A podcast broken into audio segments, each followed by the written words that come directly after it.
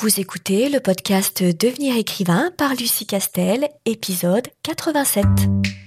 Bienvenue sur Devenir écrivain, le podcast pour démarrer et réussir votre carrière d'écrivain. Et maintenant, retrouvez votre animatrice Lucie Castel, autrice publiée à l'international, formatrice et conférencière.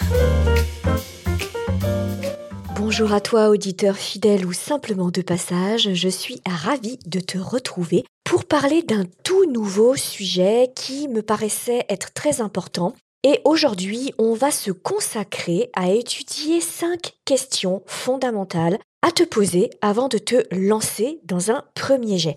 Alors bien sûr, ça va être très résumé, mais je me suis dit qu'à ce stade, ça pourrait être intéressant d'avoir une sorte de to-do list pour être sûr de démarrer dans de bonnes conditions et de te faciliter au maximum la tâche lorsque tu vas démarrer ton premier jet.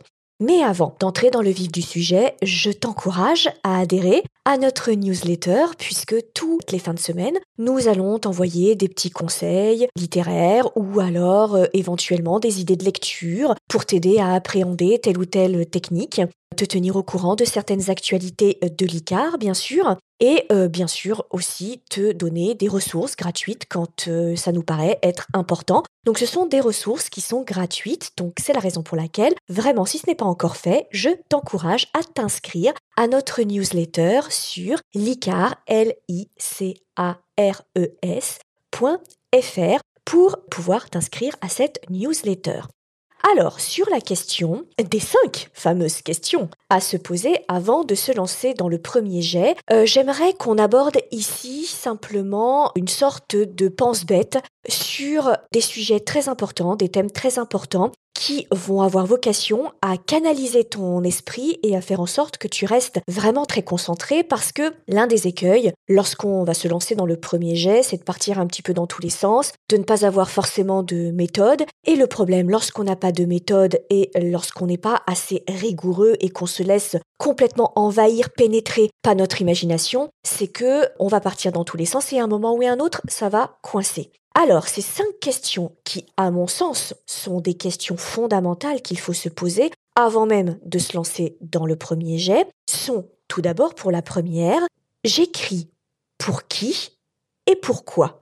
Pourquoi est-ce que c'est une question qui paraît être euh, une question complètement évidente, euh, mais pas tant que ça en fait, et je vais t'expliquer un petit peu pourquoi.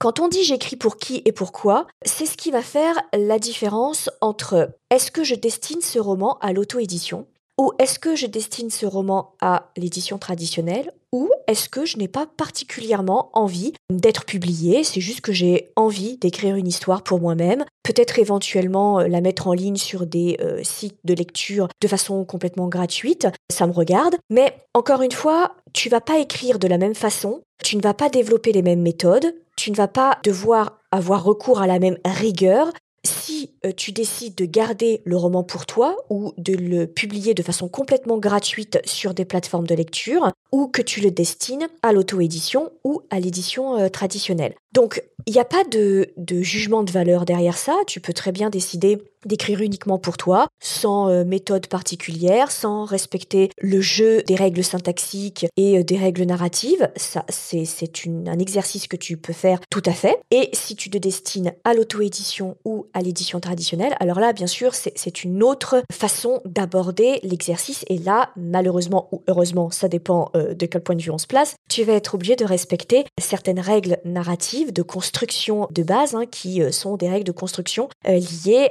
à aux romans de fiction ou à d'autres types d'œuvres, par exemple les œuvres autobiographiques, les œuvres biographiques, les œuvres historiques, les essais euh, sociologiques, etc. Ça, c'est j'écris pour qui et pourquoi, mais euh, il y a une autre chose que cette question induit aussi en réponse, c'est de savoir pour qui est-ce que je le destine en fait Quel type de lecteur et pourquoi est-ce que c'est important de se poser la question avant même d'aller euh, dans, dans, le premier jet et avant même de creuser un peu plus ton histoire C'est que le fait de te poser cette question, et je ne dis pas que tu vas forcément trouver la réponse tout de suite, mais le fait de te dire je destine cette histoire à quel type de lecteur, ça te permet déjà de faire le tri dans les grands genres littéraires. Par exemple, est-ce que tu vas te dire, j'écris cette histoire, j'ai envie d'écrire cette histoire pour un lectorat qui aime les histoires de science-fiction qui aime les histoires magiques, qui aime les histoires de steampunk, qui aime les histoires de famille, les histoires de secrets de famille, les histoires de parcours de vie. À ce stade, c'est pas utile que tu aies une réponse très très précise, mais c'est important que tu te poses cette question. Peut-être que la réponse viendra un peu plus tard, lorsque tu auras un petit peu euh, débroussaillé euh, tes idées qui partiront dans tous les sens, que tu auras affiné un peu ton intention littéraire. Mais déjà à ce stade, c'est important qu'au moins tu te poses la question, parce que si ça se trouve, tu vas avoir les réponses immédiatement. Et ça va te permettre déjà de te dire en vérité ce que j'ai envie d'écrire, peu importe le héros, peu importe les péripéties, mais moi j'ai envie d'écrire une histoire de secret de famille. Moi j'ai envie d'écrire une histoire de meurtre en série. Moi j'ai envie d'écrire une histoire sur de la magie, sur un monde magique, féerique, qui va me faire rêver. Et, j'ai envie d'écrire cette histoire pour ce type de public-là, pour ce type de, de lecteur-là. Et donc, c'est pour ça que je trouve qu'à ce stade, c'est important que tu démarres par cette première question et euh, je répète, hein, c'est pas utile que tu aies une réponse précise. Mais le fait que tu te poses cette question, tu vas la garder dans un petit coin de ta tête, consciemment ou inconsciemment. Et lorsque tu vas commencer à creuser, à travailler tes rebondissements, tes pivots, à travailler euh, ta fiche de personnage, de protagoniste, etc., tu vas finir par te souvenir de la question que tu auras posée et à continuellement garder dans un petit coin de ta tête pour qui et pourquoi est-ce que j'écris et ça va te servir de boussole en quelque sorte pour rester concentré. C'est la raison pour laquelle moi j'aime bien commencer par cette question et aussi parce que lorsque je réfléchis à la réponse à cette question, eh bien euh, ça me permet de commencer tout de suite à travailler sur, et ça va faire l'objet de la réponse à la deuxième question, à travailler sur mon intention euh, littéraire, à savoir le thème principal qui va porter euh, mon roman. Et ça, c'est la deuxième question. Donc, deuxième question, à mon sens, à se poser, c'est l'histoire que je vais raconter, elle porte sur quel thème majeur? Sur quel thème principal? Est-ce que, fondamentalement, j'ai envie d'écrire une histoire de vengeance? Est-ce que fondamentalement, j'ai envie d'écrire une histoire sur des secrets de famille euh, qui vont être révélés et qui vont euh, pulvériser une ou des histoires de vie? Est-ce que fondamentalement, j'ai envie d'écrire une histoire d'amour? Est-ce que fondamentalement, j'ai envie d'écrire une histoire, un parcours initiatique? Et ça, c'est extrêmement important de te poser la question maintenant parce que je vais aborder euh, là, pour le coup, un thème qui est un peu plus technique et qui porte un peu plus sur les techniques narratives, qui est que euh, ce qui fait qu'un roman est en partie réussi, c'est lorsque l'auteur sait gérer ce qu'on appelle les tensions dramatiques du livre. Alors attention, hein, quand je parle de tensions dramatiques, c'est pas forcément quelque chose de tragique. On appelle tension dramatique les moments où le lecteur va comprendre qu'il y a un peu plus d'enjeu à ce passage-là de ton histoire et donc va un peu se tendre à la lecture, va être un peu inquiet pour le devenir de ton protagoniste ou de tes personnages, va être un peu, euh, va se poser plein de questions sur le devenir euh, de, ton récit et euh, va se demander un peu comment est-ce que on va évoluer, comment est-ce que tes personnages vont se sortir de là et comment est-ce que ça va se terminer toute cette histoire. C'est ce qu'on appelle les passages de tension narrative. Cela sous-entend donc qu'il va y avoir des moments dans ton roman qui vont être plus compliqués, plus tendu, plus important, plus critique que d'autres circonstances ou que d'autres rebondissements ou que d'autres euh, scènes. Ça sous-entend évidemment qu'il y a dès le départ une sorte de hiérarchie entre des événements, des révélations, des informations qui vont être très importantes, qui vont littéralement bouleverser euh, l'économie de ta narration, de ton récit, qui vont bouleverser le paradigme de tes personnages et vont les obliger à évoluer et à passer d'un stade à un autre stade, hein, euh, évidemment. Et puis des scènes, des informations, des révélations qui sont certes importantes, qui vont créer le suspense, mais qui seront un peu moins impactantes, un peu moins bouleversantes que des grands pivots ou des grands euh, bouleversements euh, et euh, ces bouleversements qui vont introduire un avant et un après et qui vont définitivement bouleverser ton histoire.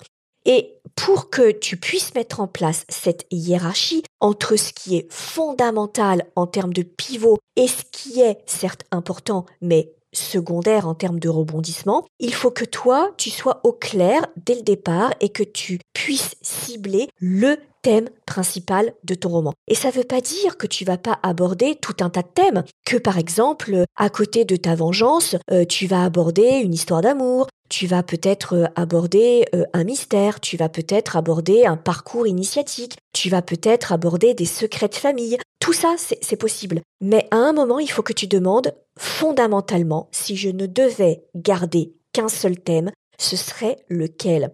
C'est vraiment une erreur de débutant que de croire que plus on en met en thème, et plus ça veut dire que le livre il sera riche. Plus on dit à, par exemple, à un potentiel éditeur, alors en fait, euh, c'est une histoire de vengeance, mais ça se passe dans un monde imaginaire. Et il y a aussi une grande, grande révolte. Puis il y aura une histoire d'amour. Et euh, il y aura aussi une histoire de vengeance. Et un retournement de situation. En fait, c'est une erreur de croire que si on lui dit tout ça, l'éditeur, il va se dire waouh, ça va forcément être hyper riche, je vais forcément en avoir pour mon argent, et forcément, euh, euh, ça veut dire qu'il va y avoir du suspense, etc. En fait, non, pas du tout, parce que en les mettant tous sur un pied d'égalité, tu minimises leur importance.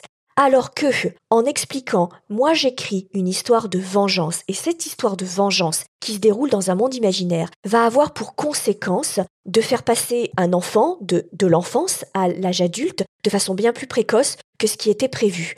Évidemment que je vais bien me douter que sur un roman entre, allez, 80 000 mots et 100 000 mots, il va s'en passer des choses. Évidemment que ça va pas être juste une histoire de vengeance. Il va y avoir plein de péripéties. Mais, du coup, ton roman est bien plus puissant expliqué comme ça que si tu noies mon attention en me disant alors il y a une histoire d'amour, il y a une histoire de vengeance, il y a un meurtre, puis euh, il y aura une trahison, puis il y aura un renversement du, du pouvoir, il y aura une révolte, euh, il y aura une guerre. Oui, c'est très bien, mais, mis tous sur le, même pied, ça fait perdre en puissance tes autres thèmes.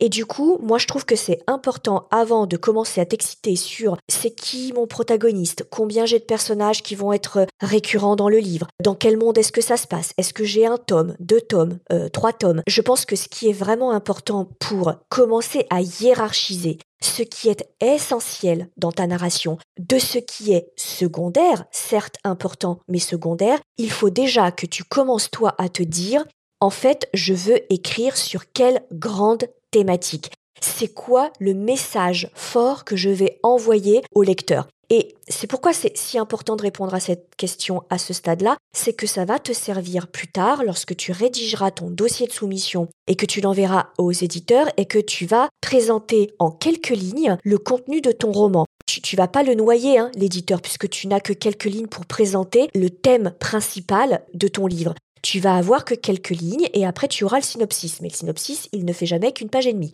Donc ça va pas aller chercher bien loin. Donc dès le départ, il faut que tu puisses donner un message clair à l'éditeur. Et à l'éditeur, tu vas lui dire c'est une histoire de vengeance, essentiellement. Évidemment qu'il va se passer plein d'autres trucs à côté. On va avoir des deuils, des histoires d'amour, des histoires de trahison, des histoires de magie, des histoires d'initiation, etc. Mais le cœur de mon roman, c'est ce thème-là. C'est la raison pour laquelle, à mon avis, c'est une question fondamentale. Troisième question qui, à mon sens, est essentiel à se poser à ce stade-là, c'est-à-dire bien avant qu'on commence le premier jet, c'est de te demander en une phrase ou deux, c'est l'histoire de qui et qui fait quoi. Pourquoi est-ce que cette question-là, formulée de cette manière, est extrêmement importante? C'est que, je le dis souvent, un bon livre, c'est-à-dire un livre en état d'être publié, un livre mature, c'est un livre qui euh, repose sur de bons enjeux, c'est-à-dire des enjeux qui sont bien maîtrisés, et un protagoniste emblématique. Et pour te permettre dès le départ de donner de la puissance à ton protagoniste et à tes enjeux, c'est dès le départ d'être en capacité, très simplement, en quelques phrases, de dire je raconte l'histoire de qui, par exemple de Robert qui est euh, trader désabusé, qui a perdu son père très tôt et qui ne connaît rien de sa mère, et qui fait quoi? Eh bien, euh, il va découvrir que ce père qui a du lait, il se rend compte que il a tué euh, sa cousine en étant adolescent et que la famille a passé complètement sous silence ce meurtre et la raison en est que ça n'était pas un accident mais c'était une volonté délibérée de le tuer. Par exemple, pas plus. À ce stade-là, tu n'as pas besoin d'en dire plus. Pourquoi? Parce qu'encore une fois, il est important que tu restes focalisé sur l'essence de ton protagoniste et l'essence de ta narration.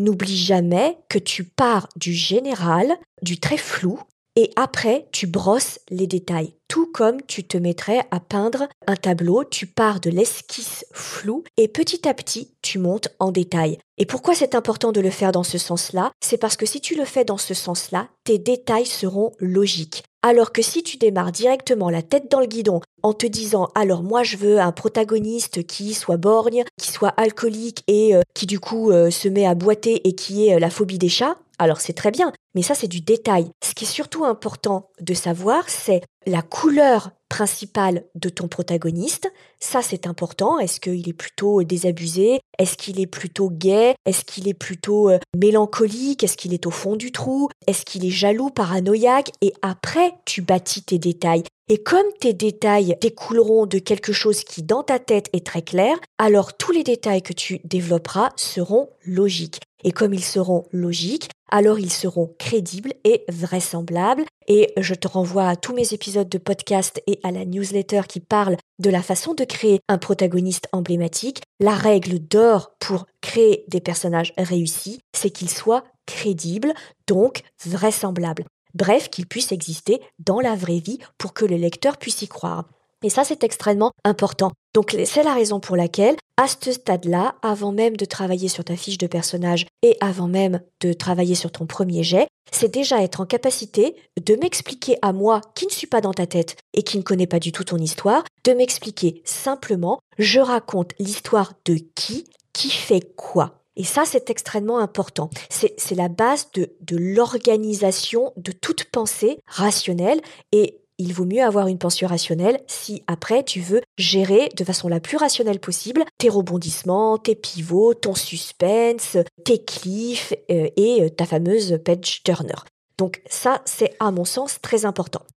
Quatrième question qui, je pense, est extrêmement importante, c'est est-ce que c'est vraiment cette histoire que j'ai envie d'écrire? Alors pourquoi est-ce que je pose cette question-là qui peut paraître un peu euh, étonnante et étrange? C'est parce que je sais d'expérience, et quand je parle d'expérience, je parle de la mienne, mais je parle aussi de tout un tas d'expériences de collègues auteurs avec lesquels je, discute très régulièrement. Des fois, on a une idée qui nous paraît super, c'est-à-dire que euh, on a répondu aux questions précédentes, on sait de qui on a envie de parler et globalement on sait quel est le thème principal qu'on a envie d'aborder. Et puis, quand on commence à creuser un peu, quand on commence à créer la fiche de personnage, lorsqu'on commence à étoffer un petit peu les rebondissements, à penser un peu au plan du, euh, du roman, on se rend compte que quelque chose cloche, que on ne se sent pas totalement en phase avec notre idée et que c'est poussif, qu'on souffre lorsque on, pense au personnage, lorsqu'on a envie de les créer. Et là, on se dit,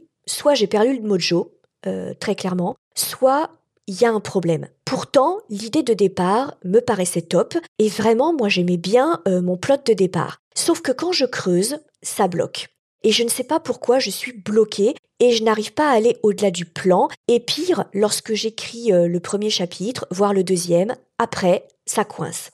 Là, souvent, ce qui se passe, c'est que si une idée peut paraître top, euh, lorsque on, on la synthétise et on la résume à son expression euh, la plus euh, substance euh, et, la plus synthétique, très clairement, là, ça paraît être une très bonne idée, c'est puissant, c'est original, on a vraiment envie de l'écrire. Bah, il n'empêche que quand on commence à la développer, on se rend compte que finalement, on n'a pas tellement envie d'écrire cette histoire.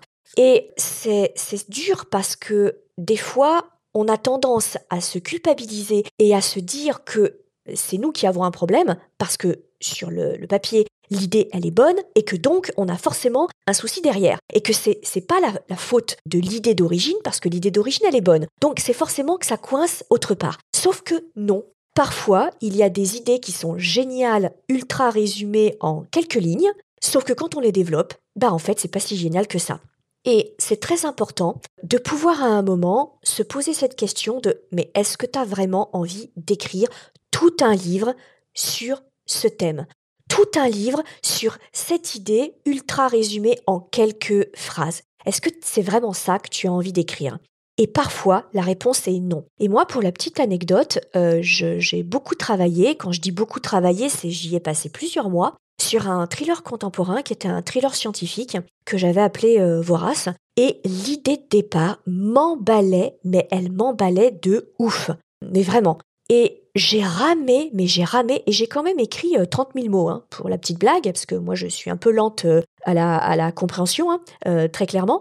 Et au bout de 30 000 mots, c'était poussif, je souffrais, j'étais j'étais pas bien dans les personnages, j'étais pas bien dans les répliques et je ne savais pas pourquoi et vraiment à un moment je me suis dit mais c'est pas possible, t'as perdu le mojo. T'arrives plus à écrire, t'as une idée géniale, vraiment hyper originale, enfin je supposais qu'elle était hyper originale, et quand j'en parlais autour de moi et que je, je, le pitchais, euh, ça avait l'air de beaucoup intéresser, et ça coinçait, j'avais l'impression que mes, mes chapitres étaient plats, sans odeur, sans saveur, qu'on se faisait chier. Et ça s'est confirmé parce que j'ai fait ce que je recommande de ne pas faire, mais comme j'étais vraiment bloquée, j'ai fini par faire lire à mon éditeur ces, ces, premiers 30 000 mots. Et il m'a répondu, très clairement 30 000 mots, je peux pas trop savoir si l'intrigue tient la route ou pas, mais il y a quelque chose qui manque, et ça manque de force, c'est comme si c'était un peu désincarné comme façon d'écrire. Et, on sent que euh, il manque quelque chose. Je ne saurais pas dire quoi, mais il manque quelque chose, comme si tu n'étais pas vraiment là lorsque tu écrivais. Et là, j'ai pris conscience qu'en réalité, l'idée de base était top. Je trouvais la formulation de l'idée et le thème principal vraiment sympa, mais en creusant, finalement, ça me plaisait pas tant que ça. Et j'ai renoncé à ce, à ce roman. Alors je ne dis pas que peut-être dans quelques années je trouverai euh, un autre angle d'attaque de ce livre, une autre approche qui me séduira et qui me donnera envie d'écrire le bouquin en entier. Mais très clairement, euh, c'était pas un problème de mojo, c'était un problème de finalement je n'avais pas envie d'écrire ce livre. Donc quand vous bloquez et quand c'est trop poussif avant même que vous ayez commencé véritablement le premier jet, parfois il suffit de répondre le plus honnêtement possible à cette question. Et ça n'est pas grave si la réponse à cette question c'est au final, j'ai pas tellement envie d'écrire ce livre. Plein plein de d'écrivains très connus vous diraient que ça leur arrive tout le temps. Et j'ai plein, plein de collègues auteurs à qui c'est arrivé, euh, et euh, certains, tout comme moi, ont écrit 30 euh, 000 ou 40 000 mots avant d'avoir le, courage de répondre à cette question. Et enfin, dernière question que je pense est importante de se poser à ce stade, c'est qui va parler, qui va incarner ma narration et mon récit. Alors là, très schématiquement, je te, je te rappelle ce que j'ai déjà dit dans mes podcasts précédents et dans ma newsletter. Tu as deux grands choix, soit ce qu'on appelle une narration intra-diégétique, soit une narration extra-diégétique. La narration intra-diégétique, c'est que la personne qui parle, le narrateur, fait partie de l'histoire. Donc là, tu as deux options. Soit tu l'écris à la troisième personne, elle pensait euh, qu'il était temps euh, de prendre le train et euh, d'actionner une nouvelle étape dans sa vie. Là, tu parles à la troisième personne, mais le personnage, il ou elle, fait partie de l'histoire. C'est un des personnages qui fait partie de l'histoire. C'est soit le protagoniste, donc le personnage principal, soit un personnage secondaire. C'est tout à fait possible. Et puis ça peut évidemment changer au cours du roman. La narration extra-diégétique, c'est le narrateur omniscient. C'est-à-dire que là, c'est une narration neutre et là, on connaît tout, surtout l'histoire, les tenants, les aboutissants, etc. Alors que lorsqu'on est dans une narration intra-diégétique, on ne peut avoir la vision et les informations que du personnage qui est en train de euh, parler, bien évidemment. Alors là, c'est important, avant même de penser le premier jet, de déjà te demander, très clairement, j'ai envie de, de l'écrire à la première personne, à la troisième personne Et est-ce que j'ai envie d'être dans une narration omnisciente, neutre, donc extra-diégétique, ou une narration incarnée euh, qui fait partie de l'histoire, donc intra-diégétique? Donc ça, c'est la première question. Et la deuxième euh, sous-partie de cette question, c'est combien de voix? Et là, c'est est-ce que je vais écrire un roman qui sera uniquement expliqué et raconté par un seul personnage ou un seul narrateur?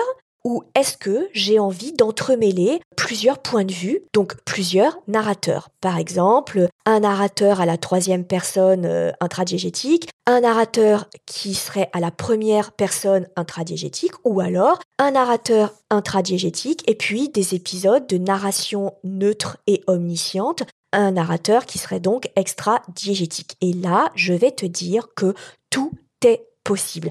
il n'y a aucune interdiction, par exemple, qui dirait bah non, euh, si tu mets une narration au jeu, t'as pas le droit d'inclure des narrations d'autres personnages au heal. Si tu commences avec un protagoniste, tu dois toujours être de son côté et tu dois jamais changer de personnage. Il n'y a aucune interdiction. C'est toi qui choisis, c'est toi qui vois. Mais il est, à mon sens, euh, vraiment essentiel de répondre à cette question à ce stade, parce que le fait de choisir une ou plusieurs personnes qui vont parler, du coup, de choisir si tu as euh, une narration au jeu, une narration au heal, par exemple, ça va forcément influer sur ton plan de roman. Notamment, si tu as plusieurs personnages qui vont prendre la parole, c'est important de le savoir dès le départ et de le mettre ensuite dans ton plan et de te demander, bah, quand je fais des grands bouleversements, des grands pivots, des grands rebondissements, etc., est-ce qu'il touche euh, ce personnage? Est-ce qu'il touche tous les personnages ou juste deux, etc. Donc euh, c'est à mon sens très important de, dès le départ, de façon aussi précoce, de commencer à répondre à cette question, même si il se peut que lorsque tu travailles ton plan, tu décides de changer d'avis et de rajouter peut-être éventuellement une nouvelle voix qui racontera euh, l'histoire ou d'en enlever une. Ça, c'est pas un problème. Euh, encore une fois, je le dis tout le temps, c'est beaucoup plus facile de modifier quelque chose qui existe déjà, donc une base qui existe déjà, que de faire des modifications sur quelque chose qu'on n'a pas pensé et qui fait que au bout d'un moment, bah, on sait plus ce qu'on a modifié et quelles conséquences vont avoir ces modifications sur la suite de la narration. Voilà ce que je voulais te dire au cours de cet épisode sur, à mon sens, les questions principales qu'il est de bon ton de se poser avant de se lancer dans le premier jet et qui permettent de rester focalisé sur ce qui est important et essentiel dans l'écriture, dans le début de l'écriture pour éviter de s'éparpiller, à savoir quelle est l'intention, quelle est ton intention littéraire et, tu as envie d'écrire l'histoire de qui exactement. Je te souhaite beaucoup de courage pour ton écriture. Je te rappelle que l'essentiel, c'est d'écrire, peu importe ce que tu écris, mais l'essentiel, c'est vraiment d'écrire. Et bien sûr, je te retrouve très vite pour un nouvel épisode. Si tu veux écrire un roman qui aura les qualités recherchées par les éditeurs et par les lecteurs, tu dois rejoindre Devenir écrivain projet best-seller. C'est la formation à distance la plus complète et la plus personnalisée pour t'aider à aller au bout de ton projet de roman. Rejoins sans plus tarder mon équipe de professionnels du monde du livre et moi-même sur licar.fr, l i c a r e s.fr Beaucoup de nos anciens élèves sont en train de réaliser leur rêve de professionnalisation et de publication. Il n'y a aucune raison pour que ça ne t'arrive pas à toi.